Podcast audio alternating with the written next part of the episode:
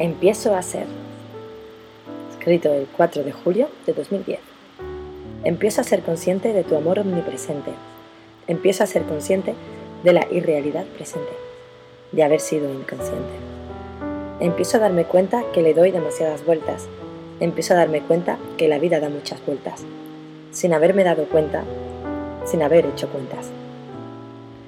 Empiezo a delatarme ante la vida, con un propio problema Empiezo a delatarme ante la vida mientras el pasado se olvida, sin delatarme ante mí misma. Empiezo a querer empezar desde dentro, empiezo a querer nacer desde cero, sin tu amor, sin dolor. Con el libro leído, con el aprendizaje aprendido, siendo consciente, dándome cuenta, delatándome ante la vida, queriendo hacerlo. Porque querer es poder, y si quieres, puedes. Y yo quiero vivir conmigo, sin olvidarme de mí.